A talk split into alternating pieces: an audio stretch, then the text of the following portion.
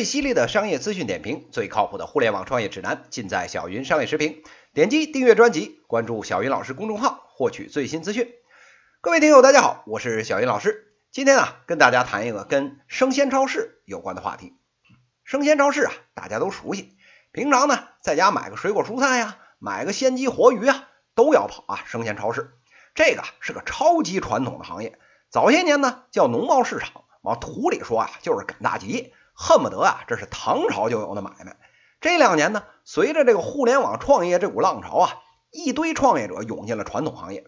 大家这个齐心协力，用淘宝呢改变了零售，用支付宝呢干死了银行。这股摧枯拉朽的大风啊，终于也吹到了生鲜行业。一堆创业者摩拳擦掌，拿着这个互联网加的大刀，劈头盖脸的就朝着这个传统的生鲜行业砍去了。但是啊，这个理想很丰满。现实呢很骨感，生鲜电商啊确实没这么好做。这些年冲进来想做生鲜电商的人，十个呢死了九个半。这两年啊，不论是让人眼花缭乱的这个互联网什么 B to C 呀、O to O 啊、C to B 啊这种名字带二听起来更二的这种模式，还是呢在传统实体店里帮跑个腿儿赚个辛苦钱的这种模式，大多啊在苦苦挣扎，或者呢关门大吉了。即使像是拿到这种巨额融资的，像这个每日优先呐、美泰网啊，还有这个易果网啊，这些创业团队也都在盈利之路上苦苦挣扎。这时候啊，河马先生呢，作为一个后来者，横空出世了。河马先生呢，做的是生鲜实体店，卖的呢是一百零三个国家，超过三千种的这种商品。他们啊，拿着马云爸爸的钱，打着呢支付宝会员店的这个名号。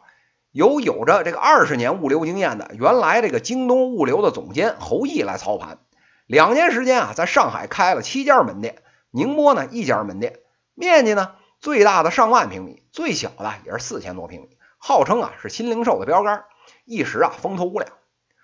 传统零售业大眼瞪小眼，这新物种咱没见过呀，看着是个线下店，做法呢一点都不像线下店，一招一式啊都带着一股子邪气。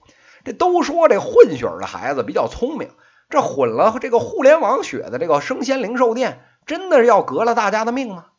要想说明白这个事儿啊，那必须得先看看人家具体是怎么干的。那河马先生的这个核心做法跟这个传统生鲜超市有什么不一样呢？这呀，还是用他们自己创始人的话最妥当。河马先生的这个创始人侯毅说啊，主要有以下这个四点：第一呢，是做这个年轻人的生意。八零后、九零后啊是消费的主力，盒马先生呢提供的是新鲜即食的小包装菜，这个也符合年轻人做菜的习惯，当天一顿饭的量，以免造成浪费。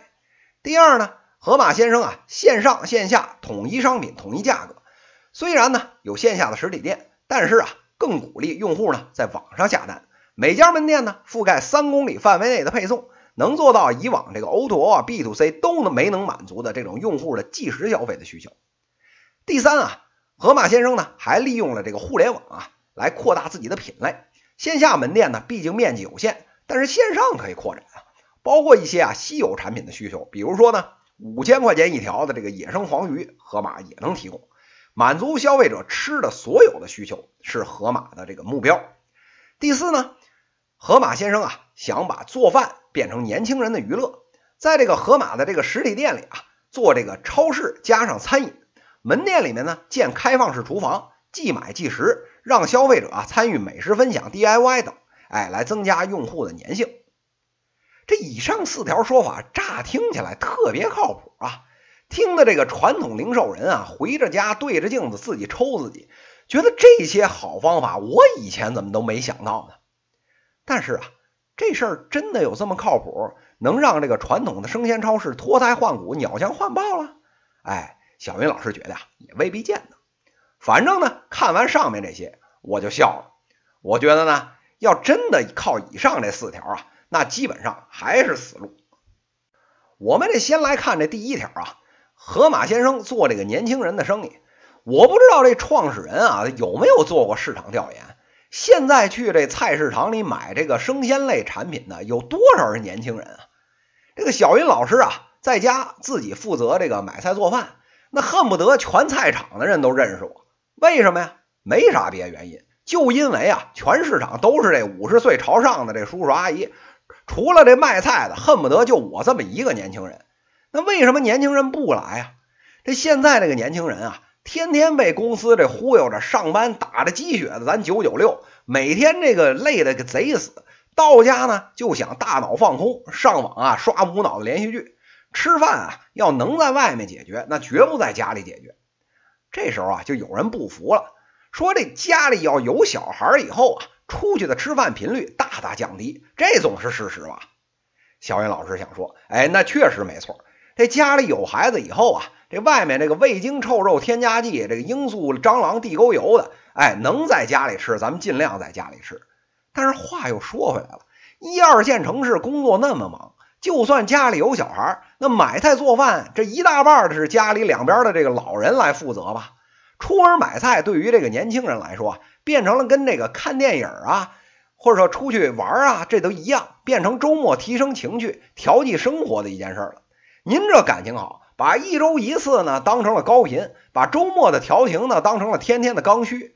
这生鲜的运维成本那么高。您做个针对年轻人的低频生意，那不玩死你玩死谁呀？我们再看这第二条啊，覆盖这个三公里的配送，哎，我就奇了怪了。这两年所谓这个 O to O 这种做这种到家上门服务的团队怎么死的？您是没看懂是吗？超市的这个业务天生的就是周围一两公里的业务，除了这个成交的仓储超市以外，没人吃饱撑的开车跑那么跑那么远去买菜。这时候啊，这帮人肯定指着小云老师就骂上了，说你妹的没需求！我们现在一天多少多少单，晃瞎你的狗眼！哎，我就笑了。哎，你既然网上开了这个送货的口子，当然有人下单了。做这个生鲜冷链，还每家每户送货上门，您算过自己成本是多少吗？市面上这么多生鲜团队，死了这么多轮了，唯一有一件事趟清楚了，是什么呢？就是你的客单价要没个两三百块钱，您就根本别想提赚钱的事儿。那就好了，两三百块钱一单，那有几个人平常买菜天天下这么大单啊？而且生鲜啊，吃的就是新鲜。您要是三百多块钱，那估计要吃这个三四天一个星期。有几个人就买生鲜一买一冰箱啊？我为啥不天天就买点新鲜的吃啊？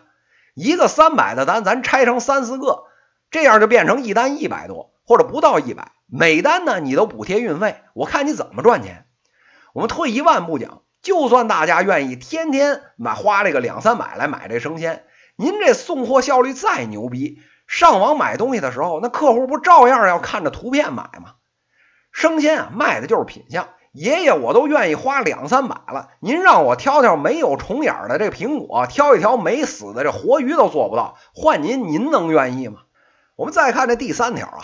用互联网的这个技术来扩品类，做这个五千块钱一条的这个野生黄花鱼，哎，神他喵的五千块钱的黄花鱼，别说五千了，您卖个五十都有大妈冲您呲牙。这么高的客单价，您卖出一两条行，这事儿能天天有吗？照着这高端精品超市这条路线走，那虽说呢不是不能走，但您调研过，咱除了这个国贸金融街三里屯那几个店，其他的店每天客流量多少吗？有赚钱的店吗？再说扩品类了，生鲜做低频长尾的产品是这个行业的高压线生死关。这两年业界因为这个原因已经挂了大几十个团队了。您要是背后没有几个亿续着命，那基本就是死。生鲜损耗这么大，长尾的购买频率这么低，量上不去，您又拖着个这个冷链车队的这个大油瓶儿，马云爸爸一天不输血，你这分分钟就得玩完。品类扩得越快啊，这死的就越早。最后啊，这第四条，做饭呢变成了娱乐，做这个超市加餐饮，这小云老师也是醉了。这基本上跟这个咖啡馆做副业是一个道理。您听说过这个咖啡馆做这个陶艺、做手工吗？肯定听说过吧？听着呀，比咖啡赚钱多了吧？哎，那的确也是一个人这门票收几百块的。但是您听说有靠这样的赚上大钱的吗？没有吧？想过为什么吗？因为这件事啊，根本不是刚需。我他喵的都来超市了，没去外面餐馆了，意味着我就想自己做饭了。你这时候您在这个超市里面开家餐馆，对我来说根本就没有意义。这时候啊，有人就不服了，说我去超市买生鲜就是图个新鲜，顺便啊让他们加工，比去餐馆直接吃便宜。您说这是不是有道理啊？那确实有道理。但是话又说回来了，您买东西回家是为了干啥呀？不用说，那一定是为了烧菜给全家人吃。那有了超超市里的这些餐饮的服务，那按理说你这把不用回家做饭了吧？但是这又意味着什么？您想过吗？这就意味着您全家老小这一波啊，都得一波轰到这个超市里来吃饭，这呀才大家都能吃得上。我买个菜还要全家出动，那想想都蛋疼。这最后了，还有人非要跟我抬杠，说我就愿意全家出动，我们全家都喜欢出去吃。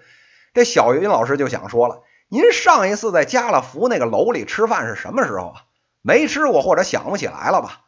超市里面这餐馆根本不用想。做的肯定不如外面专业干餐饮的那些餐馆好吃，更不用提什么环境情调了，那根本不是一量级的。您的典型用户这一帮小年轻们，周末约女朋友去这超市里看着一堆冷柜下饭，是脑残啊还是有病啊？这都没想明白，还是赶紧回去洗洗睡吧。河马先生啊，这次这个新零售的尝试啊，小云老师估计啊，八成是失败了。不过呢，话又说回来了。